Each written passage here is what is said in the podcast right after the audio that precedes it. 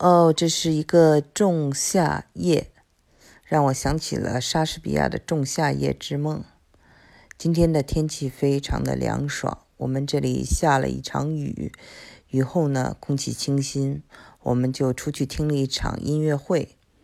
我的妈妈呢，也是做音乐的。他呢，经常跟我讲他年轻时候的事情。他们有这个宣传队下乡，有嗯电影下乡，呃，到呃一些乡下去演出。那么我们在休斯顿遇到的也是一个，嗯，英文叫做 neighborhood concert，也就是一个乐团下乡。我们知道。我在之前的节目跟大家讲过，休斯顿交响乐团在美国是排名非常靠前的。然后，呃，他们每年都有到我们这些比较偏远的小镇上，呃，来演出。我们的这个小镇呢，大概是离呃休斯顿市中心要开车半个小时的路程。那么，他们的演出精彩极了。而且是免费的，我非常喜欢这个节目。那么今天呢，我觉得给了我很多的灵感。第一个演出的曲子是我最喜欢的，那就是施特劳斯啊，他全名叫做理查德·施特劳斯，是德国人，他做的一首交响诗，叫做《查拉斯图特拉》。当然也有其他的，比如说巴赫、莫扎特等等的曲子，但是为什么我对这个曲子感情最深？因为它真的是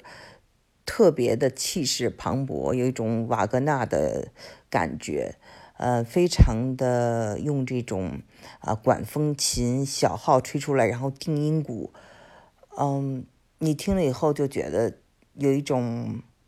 呃，就是灵魂升华的感觉。再一个，我们知道《查拉斯图特拉》是尼采的一部呃著名的著作。那么，这个施特劳斯他的这个灵感是来自于这本书。那么，在中国的八十年代，我相信很多年轻人都看过《查拉斯图特拉如是说》。那么，这也是我当年哈呃的一部圣经一样的一本书。尼采。这个犹太德国人呢，他写了两部书，我觉得都对我印象特别深，影响特别大。一个就是《悲剧的诞生》（The Birth of Tragedy），他呢在这里呢主要讲的就是悲剧是怎么诞生的，就是阿波罗、太阳神、日神和酒神的对话。啊，那么酒神是我非常喜欢的一个话题，我在每次我在很多次节目中都讲过。嗯，那么查拉斯图特拉如是说对我印象为什么这么深？因为他呢是有副非常有哲理的一本书，同时它是一种诗一样的语言，它的每一句话你都可以当名言警句给写出来。我当时摘抄了很多《查拉斯图特拉如是说》里的名言警句，然后配上我画的画儿。那么早期在中学时候，一九九零年出版的书，包括一九九三年出版的书啊，我自己当时刚开始出书的这些呃图画都是我自己画的，甚至包括呃一九九八年我出的那本畅销书叫做《从北京到加州》，里面有很多这个图画。嗯，摘抄了很多啊，《查拉斯图特拉如是说》里面的警句。嗯，那么我们知道哈，这个这个音乐《查拉斯图特拉如是说》又在一九六八年被一个非常有名的一个人啊，叫做库布里克啊，斯坦利·库布里克，嗯，他拍了一部科幻的最经典的一部电影。叫做《二零零一太空奥德赛》这部电影啊，就是呃一开始就是放的这部音乐交响诗《查拉斯图特拉如是说》。那库布里克是一个牛人，他的电影《洛丽塔发条城》，我相信很多人都看过。那很多文青都非常喜欢他，我们在北京呢，经常跟朋友在一个叫做当代 MoMA 的地方聚会，就在大概是东直门二环那个地方，非常漂亮的一个建筑群，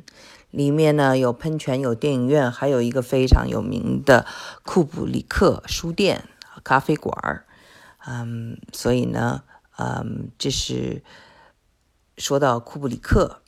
那么库布里克这个人呢，他是受这个尼采影响非常深。那我们知道，在《查拉斯图特拉如是说》里面，尼采呢有几个观点，一个就是他的超人学说，一个就是轮回的概念。生命的重生与轮回。那么，在这部《二零零一太空奥德赛》，当然也有人翻成《二零零一太空漫游》，我们都看到了这个影子。呃，大家知道，超人在德语里是叫做 “Uberman”，Uberman 就是他呢。这个 Uber 啊，大家现在都坐的这个优步车，你们就知道 Uber 是什么意思，就是 super 好啊，嗯，所以呢，那个在这个电影里啊，这个呃奥德赛，它呢，呃非常有意思。一开始呢，他讲的是这个人类啊，先是黑猩猩的这个时代啊，过着非常这个嗯悲惨的生活。啊，互相要打架，有这个领地之争、吃的之争，同时还要防备这些凶猛的动物，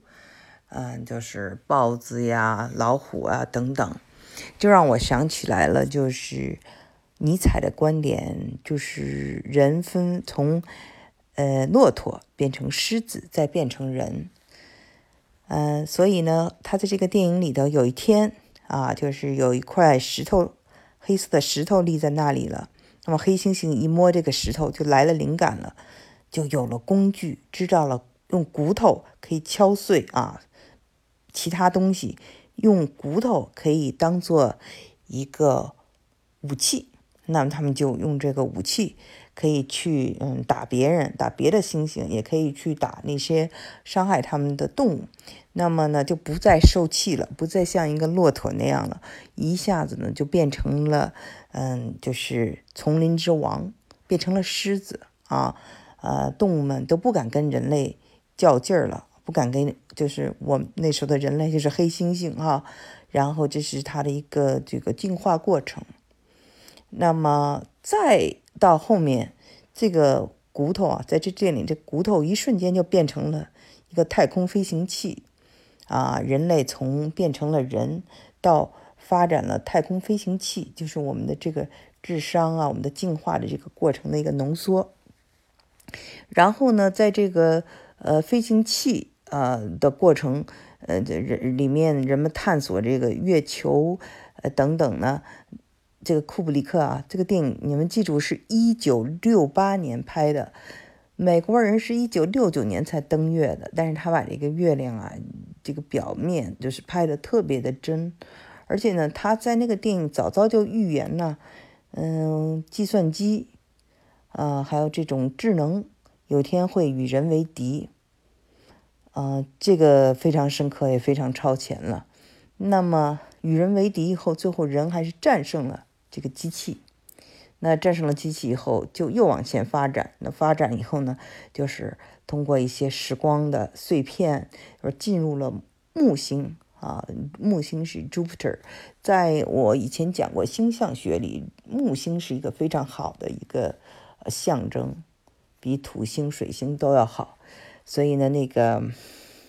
进入到木星以后呢，它这个宇航员呢。这个叫做 Bowman，他呢就经历了，看到了自己变老，最后变死，重生，重生以后呢，就变成了一个英文叫做 Star Child，就是星孩儿，变成个星孩儿。这个星孩儿呢，就是呃光明、美好和有一切的这种力量。那么就是呃这个我们著名的尼采所说的超人 （super being），它可以是一个纯能量的意识啊，非常的那个超前那个意识。嗯，所以呢，我们看到这个电影啊，就受这个尼采嗯影响也非常的深。而且我觉得最有意思就是这个电影啊，这个库布里克和这个尼采他的相像是完全形而上的，他们对形而上和意识的探索。嗯，这个电影其实蛮抽象的，但是我真的建议大家看一看，你会发现五十年前他们已经可以把一个科幻电影做的这么的逼真，这么的像，这么的先进。你到今天来看，一点不觉得它落伍。因为它讲究的讲的是这种永恒的东西，讲究的是人类的这种意识，嗯，非常的经典。哦，最后我得纠正一下刚才我的发音，应该是 Ubermensch，不是 Ubermensch。嗯，这个德语最后这个发音应该是 Ubermensch。嗯，好，今天节目就做到这里。哦，对了，最后还是想更正一下，嗯，关于我前面提到尼采是犹太人，尼采尼采应该不是犹太人，在这个方面有很多人有争论啊。鉴于他后来对纳粹的这种影响，嗯，按照我们的这样的一个思路来判断，尼采就是德国人，普鲁士人，应该没有任何犹太血统，否则也不会被纳粹那么的崇尚。